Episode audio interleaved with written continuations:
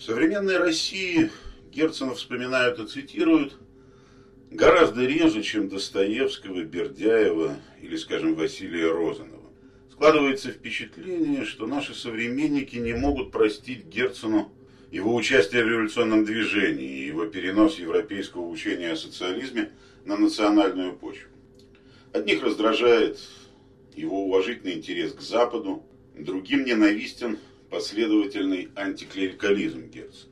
В 1945 году в статье «Россия и свобода», живший в эмиграции философ Георгий Федотов, заметил, цитата, только Герцен из всей плеяды классиков русской литературы XIX века может учить свободе. Но Герцен, кажется, не в особом почете у советского читателя. Конец цитаты. Полвека спустя автор «Былого и дом» еще менее популярен у читателей «Свободной России». Между тем, крах коммунистической системы в Восточной Европе – распад Советской империи и мучительно начавшийся процесс формирования рыночной экономики и гражданского общества в России, все это, на наш взгляд, актуализирует Герцена и его наследие. Попробую это доказать. Общепри... Общепризнано, что свое слово миру Россия сказала литературой. Художественный опыт великой русской литературы – это прежде всего предельная чуткость нравственного слуха, память о том, что не вмещается в тотальный мир научных или мистических историософий и идеологий. И вот в этой связи очень важно отдавать себе отчет в том, что революционер, публицист и философ Герцен был еще гениальным художником. Именно художником. В одном ряду с Пушкиным, Достоевским и Львом Толстым. По мнению Сергея Аверинцева, художник – это общественный сновидец, который видит сны за всех.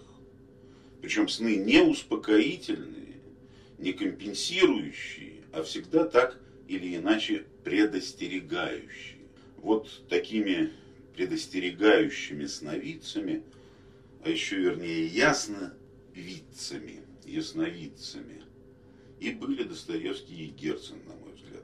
Трагический итог становления, развития и бесславного краха в конце 20 века так называемого реального социализма был описан Герценом с поразительной точностью. Наш современник, э, замечательный французский специалист по русской литературе 19-20 веков, Жорж Нева, приводит слова своего учителя Пьера Паскаля. Они относятся к сентябрю 1918 года. Паскаль тогда говорил – осуждать социализм несправедливо. Он еще сам не знает, что он такое. Действительно, в начале Великой Русской революции Паскаль был еще полон надежд и иллюзий, от которых, впрочем, полностью освободился к этому времени Николай Бердяев, писавший в те же дни, в 18 году. Социализм в опыте осуществления своего будет совсем не тем, к чему социалисты стремятся. Он вскроет новые внутренние противоречия человеческой жизни, которые сделают невозможными осуществление тех задач, которые поставило социалистическое движение. Он никогда не приведет человека к богатству, не осуществит равенство, а создаст лишь новую вражду между людьми, новую разобщенность и новые неслыханные формы гнета. Конец цитаты. Вот в этом часто цитируемом в наши дни прогнозе Бердяев всего лишь повторяет предсказанное Герценом за 70 лет до начала так называемого строительства социализма. Будущий социализм, предрекал Герцен, цитирую, разовьется во всех фазах своих до крайних последствий, до нелепости Тогда вновь вырвется из титанической груди революционного меньшинства крик отрицания, и снова начнется смертная борьба, в которой социализм займет место нынешнего консерватизма и будет побежден грядущую неизвестную нам революцию. Конец. Ну и мы все с вами оказались свидетелями этих крайних последствий и нелепости реального социализма, слышали этот крик отрицания – немногих диссидентов, таких как Александр Солженицын, Андрей Сахаров, Вацлав Гавел и так далее. А на рубеже 80-х, 90-х годов ушедшего века мы были участниками и свидетелями и бархатных, и кровавых революций. С этой точки зрения 1989 год по своей значимости, э, я в этом убежден, сопоставим с 1789 и 1917 годами. Ну, действительно, давайте оценим его сейчас уже с некоторой исторической дистанции. Он подвел итоги социально-политическим и экономическим поискам человечества в 20 веке. Эксперимент, который начался в России в 1917 году, а после Второй мировой войны продолжался в странах Восточной Европы, Азии, на Кубе, не принес ожидаемых результатов. Экспроприация крестьянства, обобществление и обезличивание собственности, организация работников города и деревни в трудовые армии привели экономику Советского Союза в тупик. И выяснилось, что у человечества пока нет альтернативы традиционному естественному развитию. Что искать решение социальных проблем, достижение социальной защищенности личности необходимо внутри гражданского общества, внутри рыночной экономики, а вовсе не вне их на пути разрушительных экспериментов.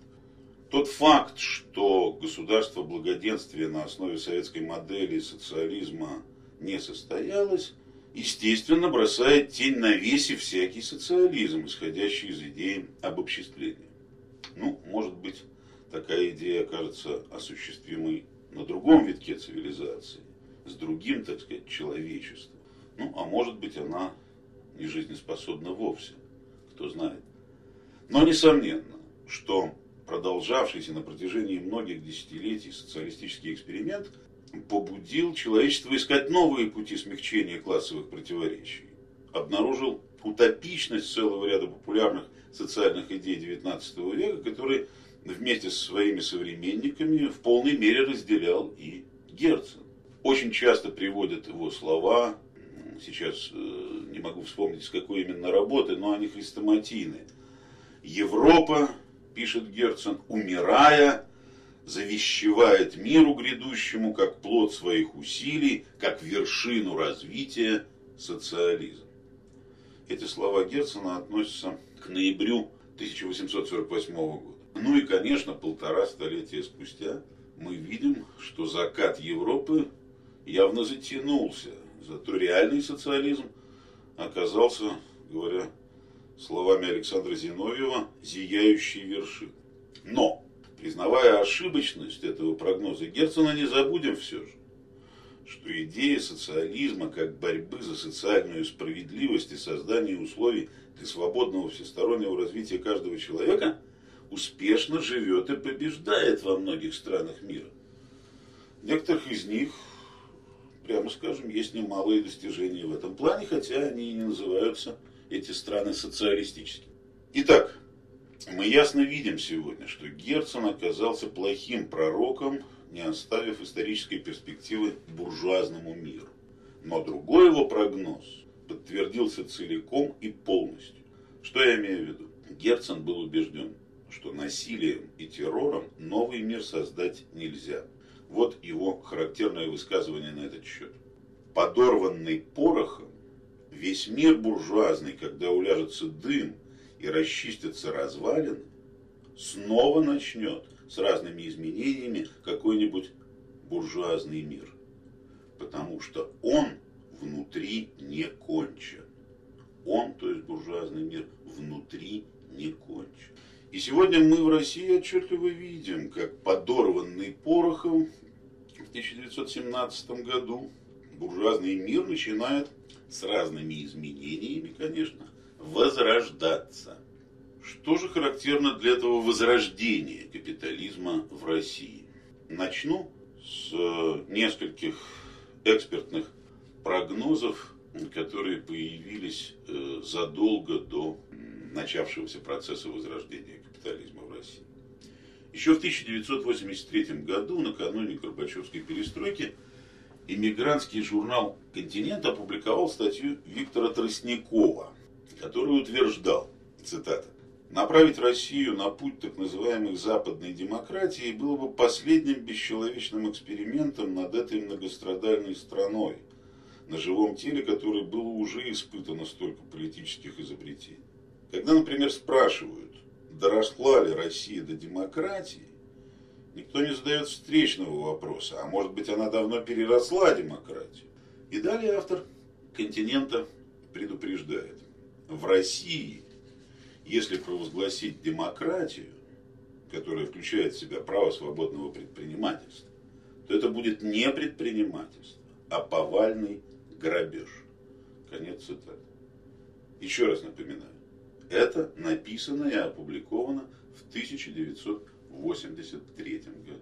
С этим мрачным прогнозом уже в 1989 в разгар Горбачевской перестройки соглашались Петр Вайль и Александр Генис. Цитата.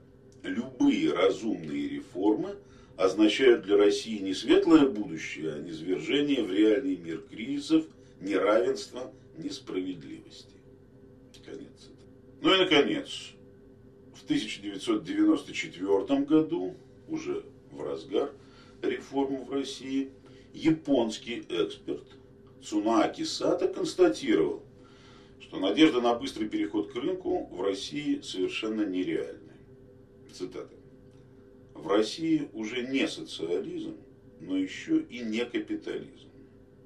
И этот переходный период будет достаточно продолжительным.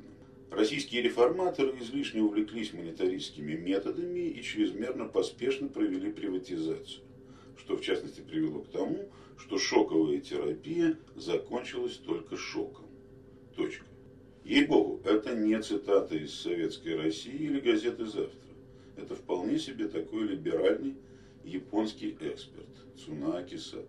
И хотя я сам не разделяю этих пессимистических оценок, следует признать, что в наши дни миллионы российских избирателей, которые отдали на президентских выборах свои голоса кандидату народно-патриотических сил коммунисту Геннадию Зиганову, безусловно, согласились бы со многими выводами вышеупомянутых экспертов. Итак, зададимся вопросом, почему миллионы россиян против демократии и рыночной экономики?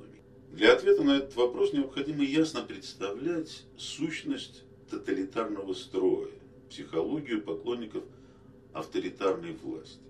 Следует помнить, что власть в России всегда, всегда, подчеркиваю, входила в число высших ценностей.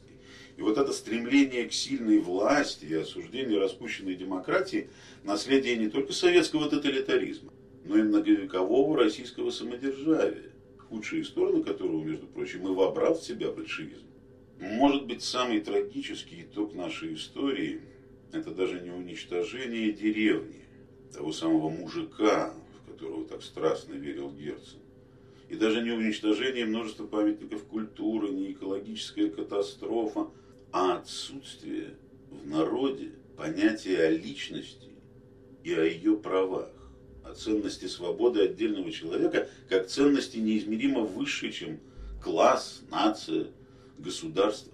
Осознание того, что свобода, а не власть, является главной предпосылкой создания всех ценностей человеческой жизни, все еще недоступно большей части российского общества.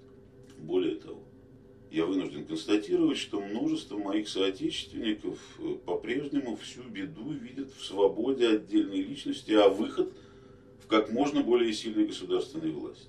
Поэтому любое правительство, вставшее на путь вестернизации России, не может не учитывать этого реального факта. Между прочим, еще в 17 году Василий Розанов, яркий противник либерализма и демократии, писал, что российский обыватель всегда лежал на руках начальства, дожидаясь от него милости, заботы и приказаний, и не дозрел до ответственного исполнения гражданских обязанностей. Это 17 год 20 века. Но, увы, за прошедшие 80 с лишним лет практически ничего не изменилось. И сегодня даже те, кто имеет собственность и личный интерес в укоренении гражданского общества в России, все еще не дозрели до ответственного выбора. Однако вернемся к нашему герою, к Александру Ивановичу Герцену. В конце жизни Герцен начал острый спор с Михаилом Бакуниным. Бакунина, как вы знаете, отличало революционное нетерпение, стремление шагать, говоря словами Герцена, из первого месяца беременности в девятый. Вот эта полемика с Бакуниным э, была заглавлена Александром Ивановичем письма к старому товарищу. И, на мой взгляд, письма к старому товарищу – это вершина герценовской социально-политической мысли. Более того, это как бы итог всей его жизни и борьбы, своеобразное, если хотите, политическое завещание. Я вам сейчас процитирую два отрывка из этой замечательной работы. Медленность, сбивчивость исторического хода нас бесит и душит. Она нам невыносима. И многие из нас, изменяя собственному разуму, торопятся и торопят других. Я не верю в прежние революционные пути и стараюсь понять шаг людской в былом и настоящем. Для того, чтобы знать, как идти с ним в ногу, не отставая и не забегая в такую даль, в которую люди не пойдут за мной, не смогут пойти. Ну и согласитесь, что события последнего десятилетия и в России, и в Восточной Европе с особой остротой актуализируют эту мысль Герцена. Вот Бакунинскому утверждению «народ – революционер по инстинкту» Герцен противоставляет иной вывод. Народ – консерватор по инстинкту. Продолжаю цитировать. Чем народ дальше от движения истории, тем он упорнее держится за усвоенное, за знакомое. Он даже новое понимает только в старых одеждах. И дальше заключительный, очень важный вывод Герцена. Нельзя людей освобождать в наружной жизни больше, чем они освобождены внутри. Нельзя людей освобождать в наружной жизни больше, чем они освобождены внутри. Вот этот выстраданный всей жизнью Герцена призыв современникам и потомкам, мне кажется, должен быть услышан и понят нами. Теперь несколько слов, несколько соображений о так называемом особом пути России. Этот вопрос об особом русском пути вовсе не надуман. Он возникает у каждого, кто пытается понять, почему жизнь в России всегда была устроена хуже, чем во многих других странах. Между прочим, с этого начинали и декабристы, и Герц. Однако это на первый взгляд бытовая постановка проблемы лишь обостряет более глубокую и важнейшую для любого национального самосоздания необходимость понять и определить уникальную сущность данного народа, данной страны, данного государства. Одним из первых сформулировал вопрос, и этим открыл более чем полуторавековую дискуссию, старший современник Герцена Петр Яковлевич Чадаев. Но вот пытаясь объяснить удручавшую всех мыслящих людей российскую действительность, он пришел к выводу, что она является следствием несовпадения характера России ни с одной из мировых цивилизаций. Чадаев писал, мы никогда не шли об руку с прочими народами. Мы не принадлежим ни к Западу, ни к Востоку. У нас нет традиций ни того, ни другого. Конец цитаты. Ну, надо сказать, что русская общественность была просто потрясена полным отсутствием комплементарности во взгляде Чадаева на родную историю и культуру. По существу Чадаев отказал ей в самобытности, считаю полностью заимствованной а историческую миссию русского народа увидел в том, чтобы дать миру какой-нибудь важный урок, ответить как бы на важнейшие вопросы, которые занимают человечество. Может быть, на вопрос, как не надо жить. Проблема, затронутая Чадаевым, была столь болезненной, а его переживание судьбы России столь страстно, что философические письма породили два основных течения общественной мысли, одно из которых восприняло мессианские пророчества и идею особого пути России, но отвергло прозападные ориентации Чаадаева, а другое, наоборот, отстаивал необходимость европеизации России, отдавая должные идеи общечеловеческого прогресса, социальной активности и свободы. Ну, вы уже догадались, о ком я веду речь. Это были славянофилы и западники 40-х годов XIX века. Два основных направления философии и идеологии, которые, признаем, полностью актуальны и сегодня. они имеют своих ярких представителей в современной публицистике и политике. Александр Герцен, тогда совсем еще молодой человек, примкнул к западническому. Он увидел в сарказме Чадаева вовсе не уничижение России, а наоборот любовь к ней.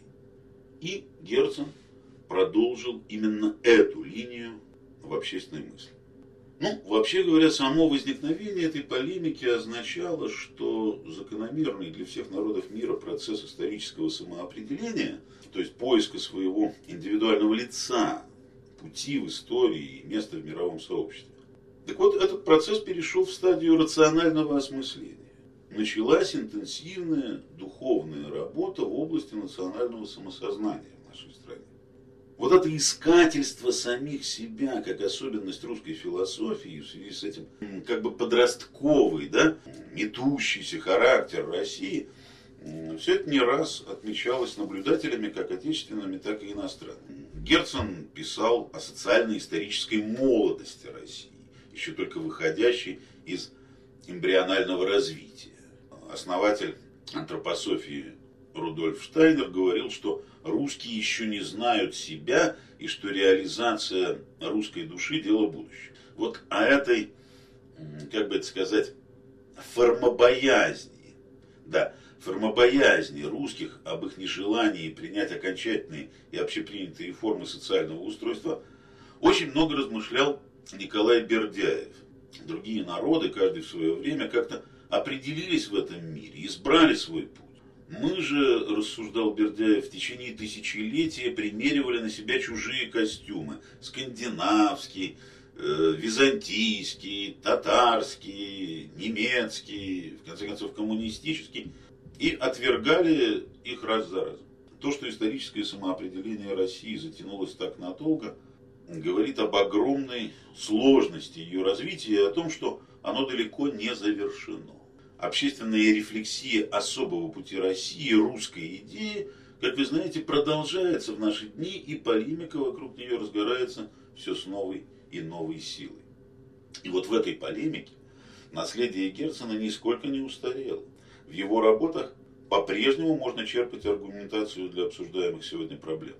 И среди ключевых вопросов, те, на которые в свое время Герцен уже ответы давал, это вопросы о социализме, и его якобы природной близости русскому народу, и вопрос о патриотизме и национализме в России. Вот давайте немножко на этих вопросах остановимся.